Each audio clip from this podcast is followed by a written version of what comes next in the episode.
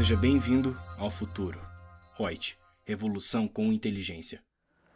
Olá, vamos a mais um podcast. Eu, Lúcia Yang, consultora de treinamentos da Reut, escolhi o tema de hoje: efeitos do desenquadramento por excesso de receita do MEI. Então vamos lá.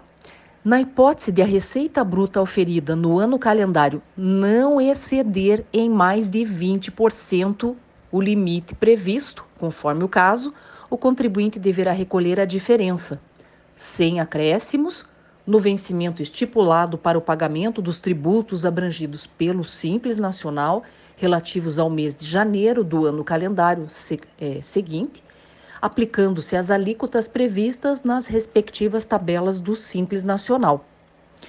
Agora, na hipótese de a receita bruta oferida no ano calendário exceder em mais de 20% o limite previsto, conforme o caso, o contribuinte deverá informar no PGDAS as receitas efetivas mensais, devendo ser recolhidas as diferenças relativas aos tributos com os acréscimos legais na forma prevista na legislação sobre o imposto de renda. Gostaram da dica de hoje?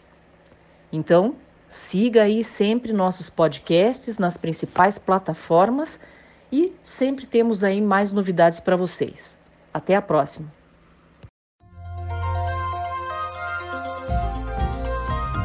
Gostou do nosso podcast?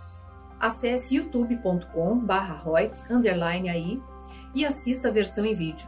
Deixe seu like, compartilhe com seus amigos e se inscreva no nosso canal.